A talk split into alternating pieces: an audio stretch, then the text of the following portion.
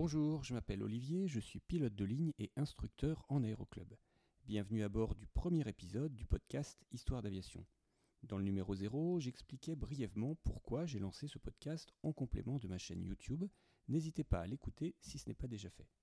Vous retrouverez le podcast Histoire d'aviation tous les 15 jours. N'oubliez pas de vous abonner pour ne rater aucun épisode. Je compte sur votre indulgence pour les premiers numéros, je découvre l'outil et je vais sans doute faire quelques erreurs de débutant. Je vous laisse maintenant écouter mon échange avec Alfred, le premier invité d'Histoire d'aviation, le podcast. Bonjour Alfred. Bonjour Olivier. Alors merci d'être mon invité pour ce podcast audio, pour les débuts du podcast Histoire d'aviation. Est-ce que tu peux te présenter? Quel âge as-tu? Où habites-tu? Et qu'est-ce que tu fais dans la vie? Très bien. Alors mon nom c'est Alfred Rollin. J'habite en Floride dans la ville de Sarasota. C'est au sud de la baie de Tampa. En général, c'est plus parlant. Et je suis pilote professionnel depuis maintenant 4 et je parlerai de mon parcours plus tard, mais je suis maintenant sur euh, jet privé, jet d'affaires depuis trois ans. Est-ce que tu peux nous expliquer un petit peu d'où vient ta passion pour l'aviation À quel moment ça a commencé Quels souvenirs tu as quand tu étais enfant? Je crois que ça a commencé assez, assez tôt, tu étais tout jeune ça a commencé très tôt. D'ailleurs, euh, je dis souvent que je voulais voler avant même d'être né, parce que ma mère était enceinte de moi quand euh, j'étais, quand elle a traversé l'Atlantique pour aller dans Colombie. Donc pour moi, je suis né en Colombie de parents français. Ça veut dire que j'ai passé mon enfance à traverser l'Atlantique.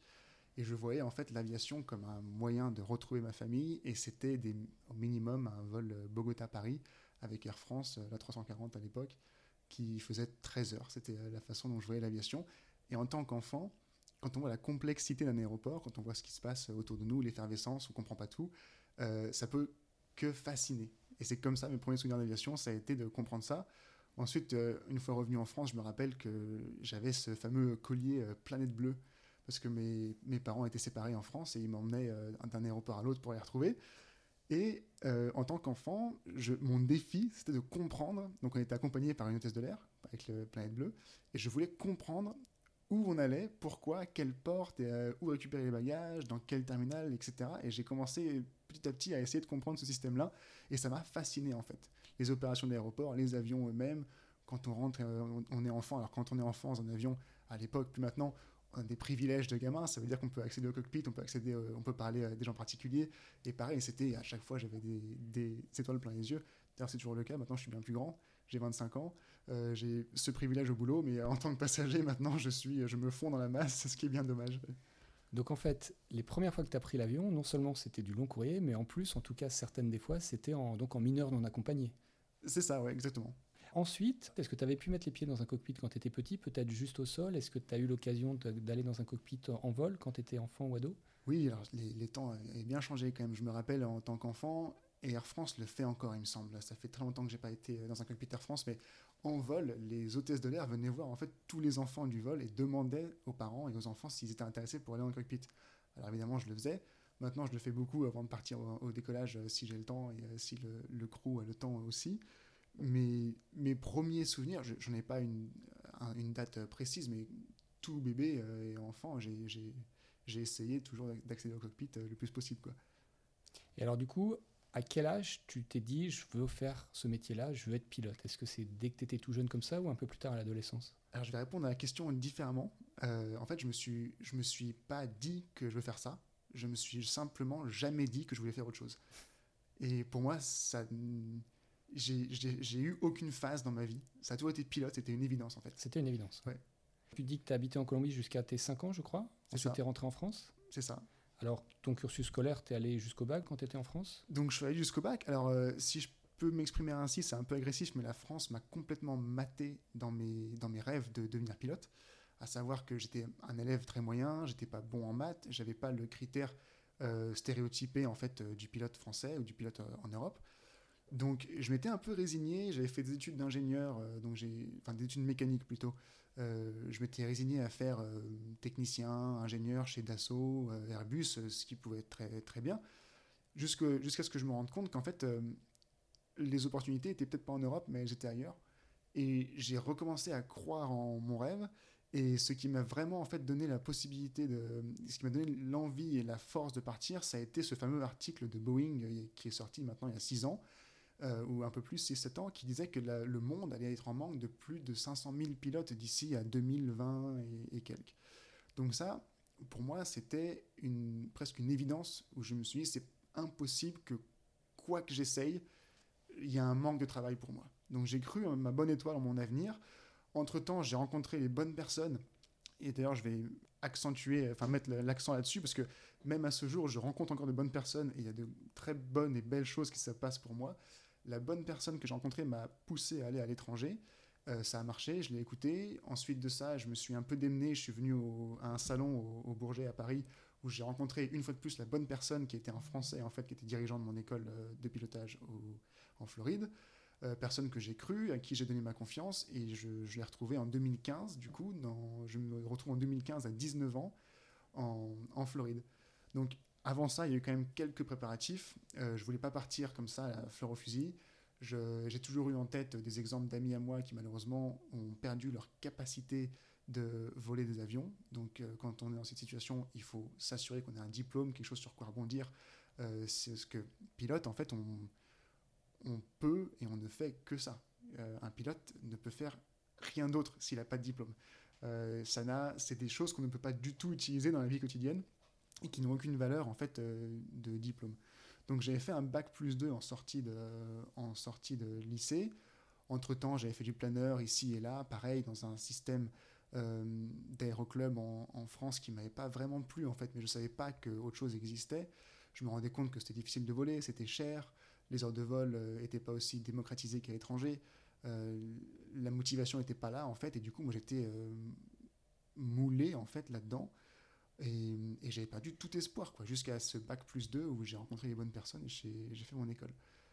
Donc une fois parti.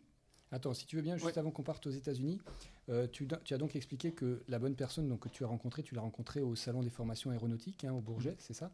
Euh, C'est pendant ce salon qu'on enregistre ce podcast, ce salon 2021. Et donc moi j'anime la conférence sur le métier de pilote. Et tu as dit quelque chose tout à l'heure qui était très intéressant sur le fait que tu n'étais pas très bon, bon élève, pas très bon en maths? Et c'est vrai qu'on a souvent cette question pendant la conférence que j'anime. Il y a cette idée reçue, comme tu l'as dit, en Europe et plus particulièrement en France, qu'il faut absolument être très bon en maths, très bon en physique, très bon élève pour être pilote, ce qui n'est pas indispensable. Ça ne peut qu'aider si on est bon en maths et en mmh. physique, mais c'est pas indispensable. Donc avant de, de partir ensemble aux États-Unis, est-ce que tu peux juste dire qu'est-ce que tu as fait comme bac Et puis les deux années d'études que tu as fait après le bac, euh, c'était quoi? Et puis ensuite, on va, on va traverser l'Atlantique avec toi. Il n'y a pas de souci. Euh, j'ai fait un bac scientifique un peu par défaut. Euh, ensuite, j'ai fait un IUT génie mécanique qui était avec un accent un peu aéronautique. J'ai fait mon apprentissage dans l'entreprise de missiles MBDA à Bourges durant cet IUT. Et après, euh, je comptais en fait euh, suivre euh, bac plus 5 pour être ingénieur, etc. J'ai arrêté au bac plus 2. je me suis rendu compte après coup que les études françaises en fait étaient très bien encadrées dans le monde entier et qu'il y avait une espèce de charte internationale d'études dans le monde entier. Et chaque diplôme fournit des crédits en fait. Et on en reviendra plus tard, et je vous, vous verrez pourquoi je parle de ça maintenant, mais en fait un bac plus 2, correspond à 120 crédits internationaux. Et un crédit, c'est un nombre, euh, c'est une unité de mesure d'heures de cours par semaine. Alors, ça, par la personne, c'est pas grave. Il faut simplement retenir que l'IUT, le bac plus 2, correspond à 120 crédits. Et aux USA, 120 crédits, c'est un bac plus 4. On en reviendra plus tard, mais c'est ce qu'il faut pour euh, notamment rentrer en compagnie aérienne majeure aux USA. Mais pour l'instant, on reste en France encore un petit moment. D'accord. Alors donc, traversons ensemble l'Atlantique mhm. avec, toi. Donc, euh, grâce à cette personne que tu as rencontrée sur le salon des formations, tu pars aux États-Unis à 19 ans, c'est ça, pour faire ta formation. Tu avais l'intention d'y rester, parce que là, ça fait, tu viens de fêter tes 6 ans aux États-Unis, hein, il y a 3 jours. Est-ce que tu avais l'intention d'y rester ou tu y allais juste pour faire ta formation et revenir? Alors, c'est une très bonne question et je conseille euh, à tout le monde de bien se poser cette, question avant de partir ou avant de faire un plan, euh, quel qu'il soit, dans l'aéronautique on peut apprendre à voler n'importe où. Donc en fait, un, centre de formation est vraiment un outil qu'une personne peut utiliser pour réaliser son, but final. Donc il faut se demander ce qu'on veut voler, quel type de mission, quel type d'appareil, dans quel pays, euh, et quels sont les, avantages que, quelqu'un cherche dans un pays particulier, une compagnie, etc. Mon cas, euh, je vous l'ai dit, je suis né en Colombie, ça veut dire que je suis citoyen américain la licence américaine, la licence, est très bien reconnue en Colombie. Mon but avant de partir, était de passer un an aux USA, avoir mes licences américaines, reconnues en, en majeure partie à l'international, et ensuite de faire une conversion rapide en Colombie pour voler en compagnie aérienne euh, colombienne. C'était mon plan et euh, d'ailleurs je voulais pas particulièrement rester aux USA, j'avais pas j'avais pas d'attache particulière au pays, mais en arrivant à la première heure de vol, au premier jour, euh, c'était une évidence, il fallait pas que je parte. C'était aussi simple que ça. J'ai trouvé que le pays, la mentalité, la culture, tout ce qui tournait autour de l'aviation et, et, ce qui va avec était avait tellement de sens, était tellement bien fait que ça m'a donné plus aucune raison de partir en fait.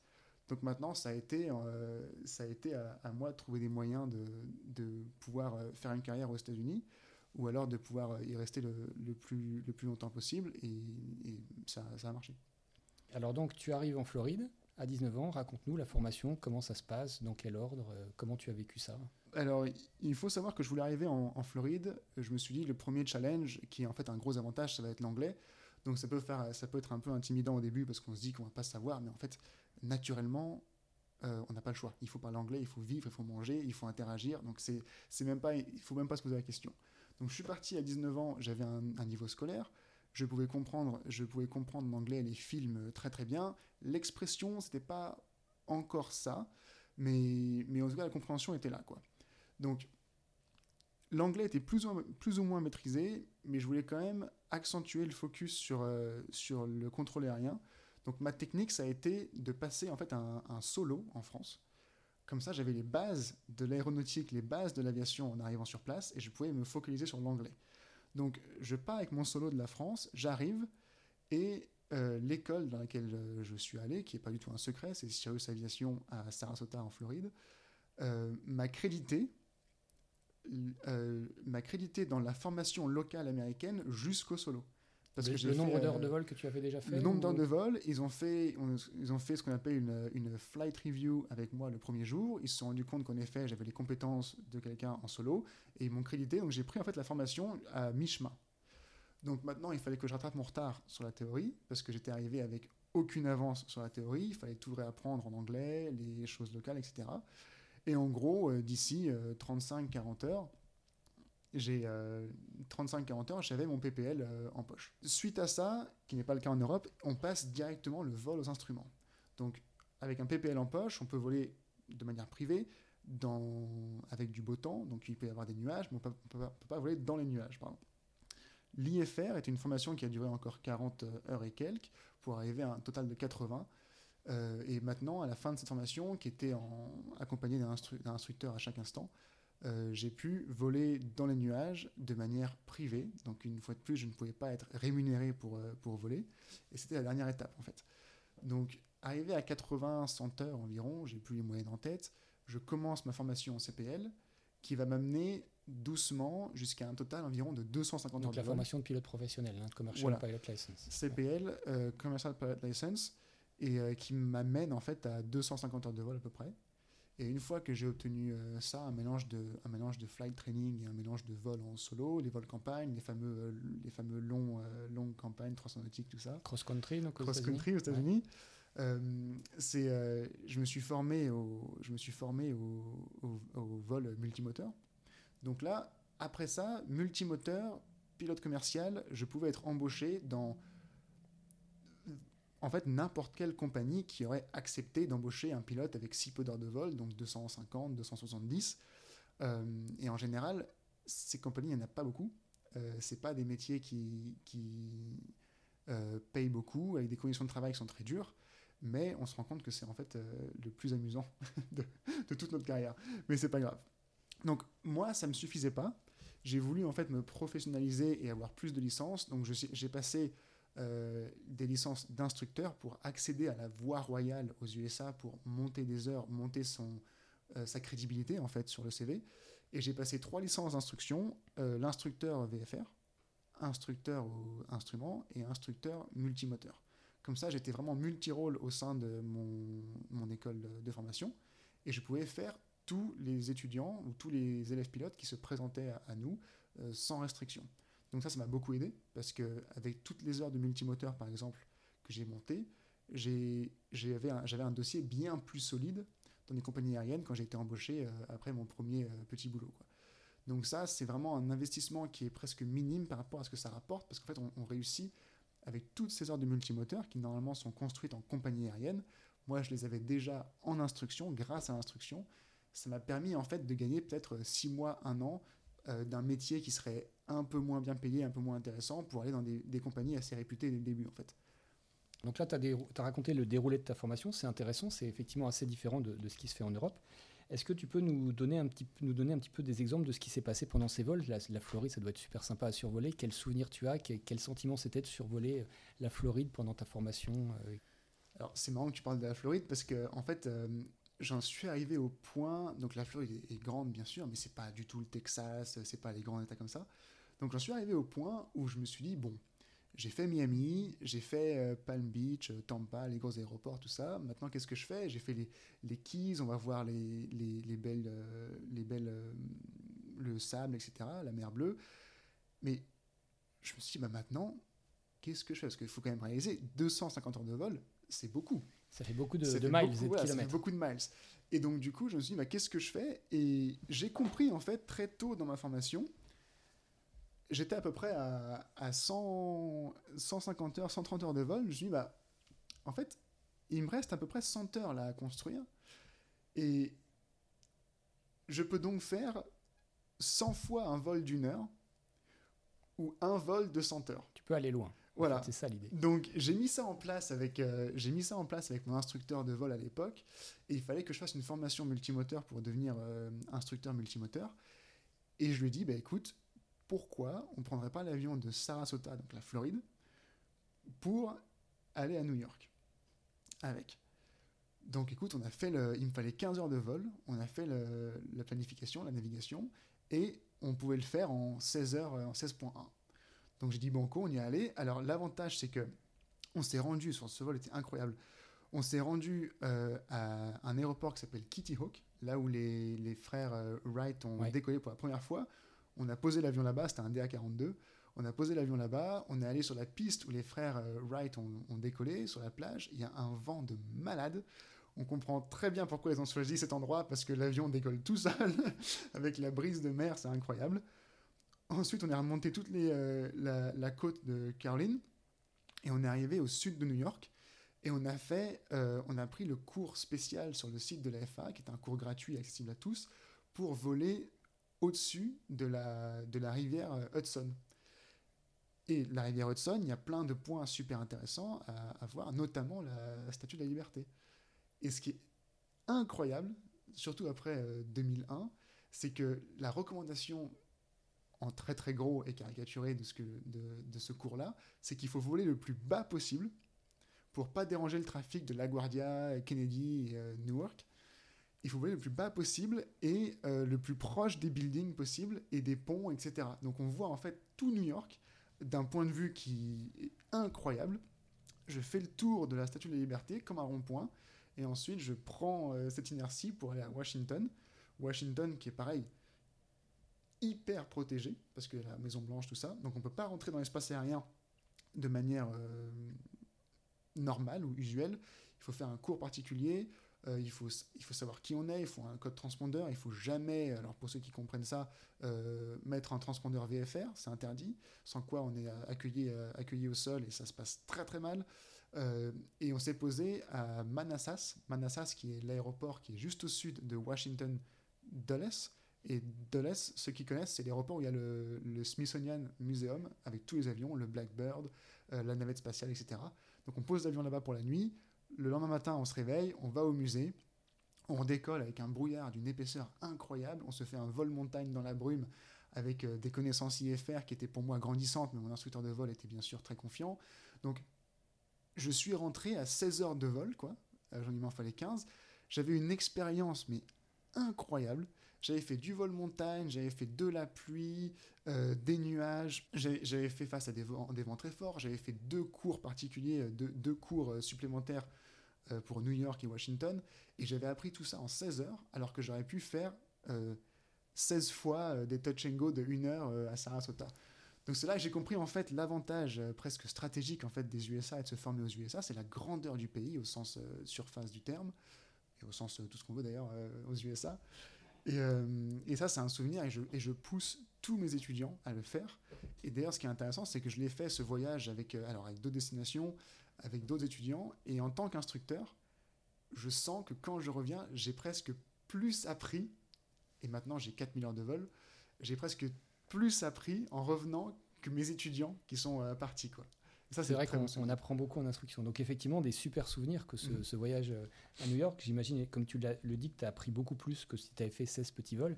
Et puis l'expérience, quoi. comme tu dis, c'est c'est vraiment ce côté incroyable des États-Unis, malgré le 11 septembre. Alors, les plus jeunes de ceux qui écoutent ce podcast ne euh, se souviennent pas du 11 septembre, mais comme on vient de fêter le 20e anniversaire, on a revu passer pas mal d'images, de documentaires, etc. Et c'est vrai que c'est complètement incroyable mm-hmm. qu'on puisse toujours voler au-dessus de l'Hudson proximité immédiate des buildings, plus bas que le haut des buildings, c'est incroyable. C'est vraiment un des côtés extraordinaires euh, des États-Unis. Alors donc, euh, tu fais de, la formation, tu es instructeur. Mhm. Ensuite, qu'est-ce qui se passe? Alors, je voudrais revenir sur pourquoi on, monte des heures, en fait. Il y a un accident, j'ai plus la référence. C'est Buffalo, je crois. Hein, Buffalo, ouais, avec la glace, ouais. le icing, d'accord. Donc, on s'est rendu compte, en fait, que les, les gens sortaient d'école, partaient en compagnie aérienne et il y avait un énorme manque en fait de, d'expérience. Donc les USA, le monde entier, je pense d'ailleurs, le monde entier veulent que les pilotes euh, estiment qu'un pilote de ligne compétent l'est à partir de 1500 heures de vol. Donc un pilote professionnel peut l'être à partir de en sortie d'école. On peut tous être payés pour être pilote, mais pour avoir une licence, et je répète licence de pilote de ligne, euh, il faut avoir 1500 heures. Et ça donne accès aux USA à des compagnies aériennes euh, plus réputées que des petites compagnies euh, sur jet qui ont une moins bonne réputation. Donc ces 1500 heures, il faut les construire d'une façon ou d'une autre. Il y en a qui refusent d'être instructeurs et qui décident que c'est pas pour eux. et il y en a qui décident d'être instructeurs parce que c'est un intérêt qu'ils ont. Et moi, c'est ce que j'ai fait en fait. Donc, pour passer de la fin de mon école à 270 heures pour arriver à 1500, j'ai été instructeur de vol pendant ces 1500 heures, principalement sur monomoteur, et je me suis toujours posé la question, je me demande euh, quelle est la valeur d'une heure de monomoteur par rapport à une heure de jet? Et la réponse, en fait, c'est que c'est la même. Et d'ailleurs, en instruction, elle est presque double, en fait. Parce qu'une heure de jet, quand on débute dans, dans sa formation, il faut bien comprendre qu'on ne sait rien. Et quand on sort d'école, on est presque, j'ai envie de dire, dangereux. Euh, c'est triste de dire ça, mais en fait, on, on, en, sait suffisamment pour, pour, être, euh, pour, être suffisamment safe pour partir et voler, mais on, ne sait pas ce qu'on ne sait pas, en fait. Donc, si on prend un vol sur... Euh, si on prend un, boulot sur jet en sortie d'école, on aura l'autopilote engagé, et on va se reposer en fait un peu sur nos connaissances, sur nos lauriers, et en plus on aura ce feeling euh, d'ego qui est très satisfaisant. Je vole sur jet, ça y est, j'ai réussi, etc. Mais c'est tout. Autopilote, une heure de vol, en jet, on se pose, terminé. Alors que l'instruction, il faut, il faut assimiler son sujet, le comprendre, le retranscrire à quelqu'un qui ne sait pas. Il faut que cette personne comprenne grâce à vous. Et en plus de ça, les ramifications qui sont attachées à un instructeur de vol sont bien plus que le simple vol. On est agent d'immigration, parce qu'il faut s'assurer que l'étudiant qui est avec nous, l'élève pilote, est bien qui il est, est bien du pays qui dit euh, qu'il est. Je ne sais pas si cette phrase est française.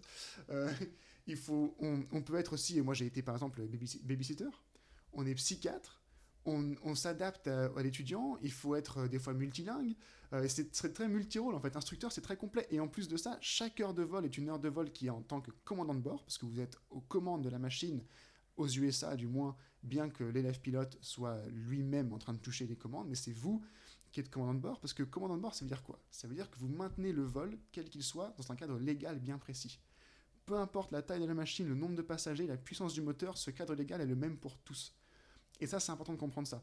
Donc, une heure de vol d'instruction, c'est vous qui dites que pendant cette heure, votre cerveau a été en fonctionnement durant l'entièreté du vol et que vous avez été attentif aux erreurs potentielles d'un élève pilote, de quelqu'un qui était là pour, euh, pour euh, presque planter l'avion, j'ai envie de dire, et que vous êtes, vous êtes revenu de cette heure et que vous avez appris à quelqu'un et que vous avez appris vous-même.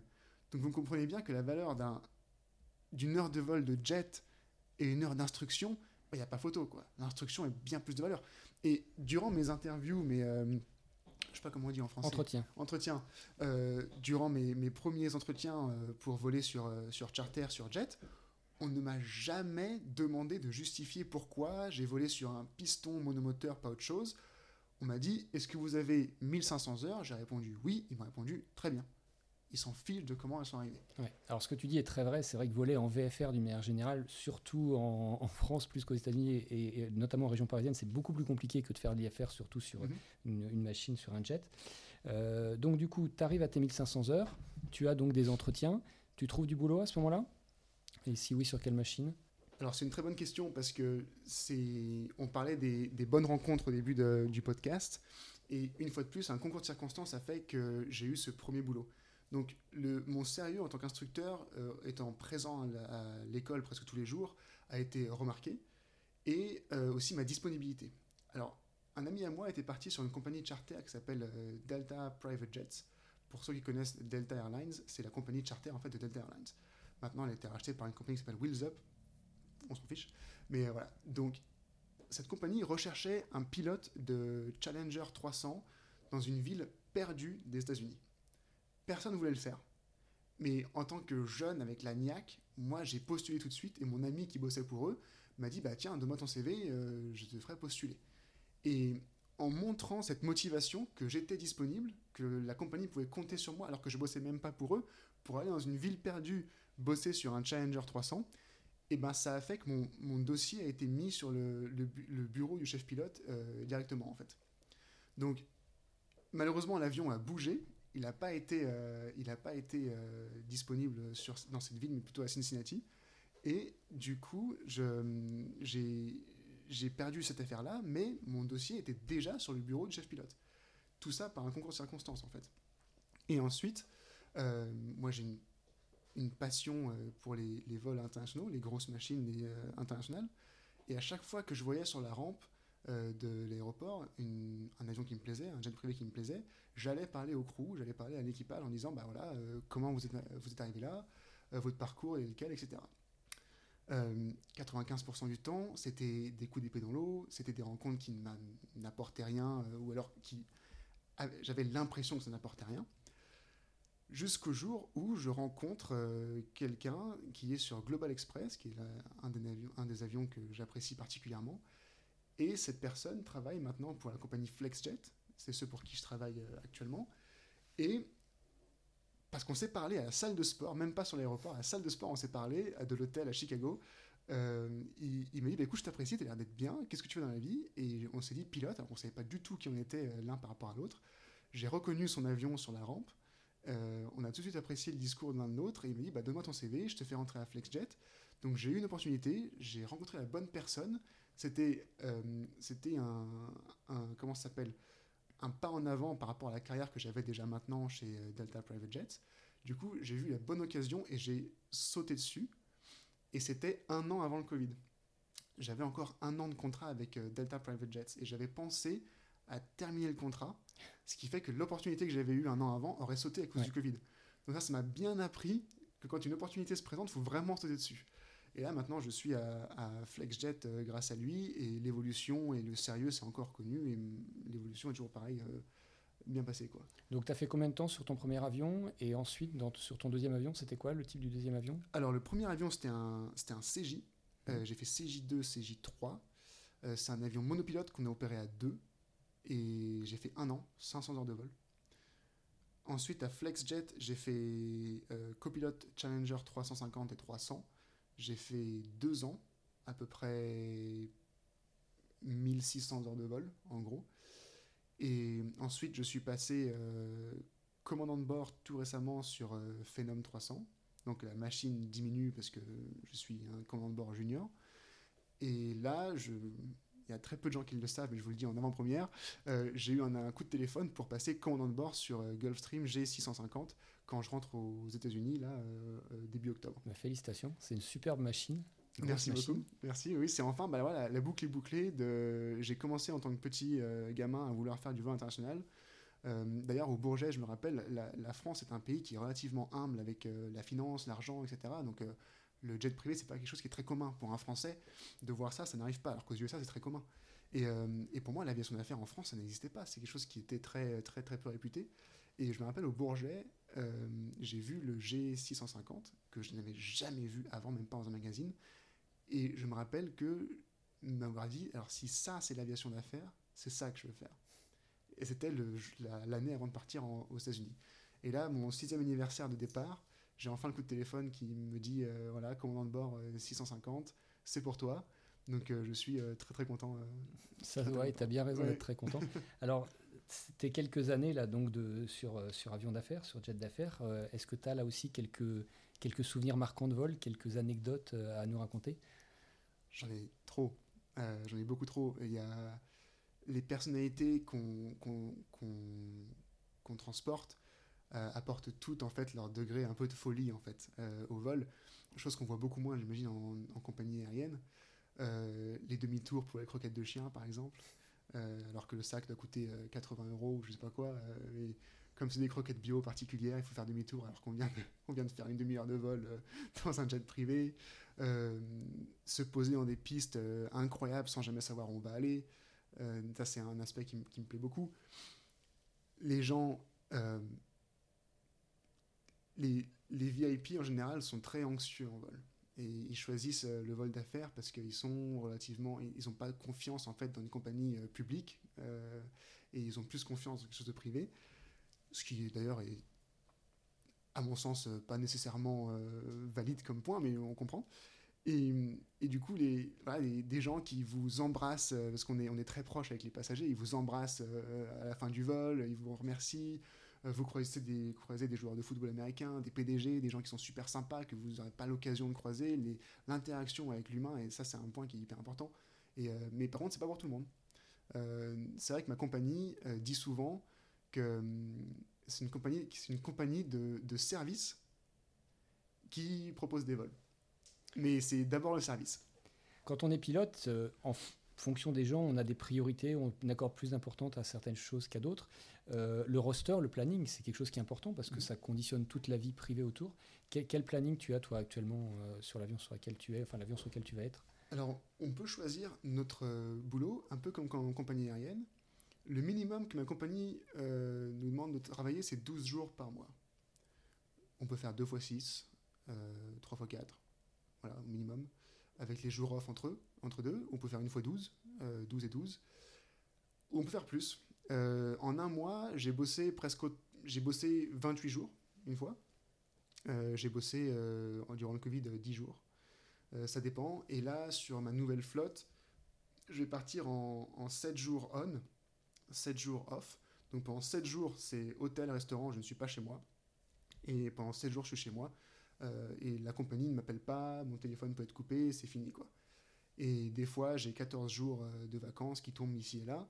Euh, ça, c'est aussi un point qui est intéressant à aborder. De dire que les USA n'ont pas de vacances, c'est faux. Euh, les USA ont des vacances, beaucoup moins que la France. Les 5 semaines de congé payé, ça n'existe pas. Mais euh, je prends des vacances, j'ai une vie sociale, je peux rentrer en France quand je veux, avec, sans trop de soucis. Je ne fais pas de sans solde et je m'en sors très très bien.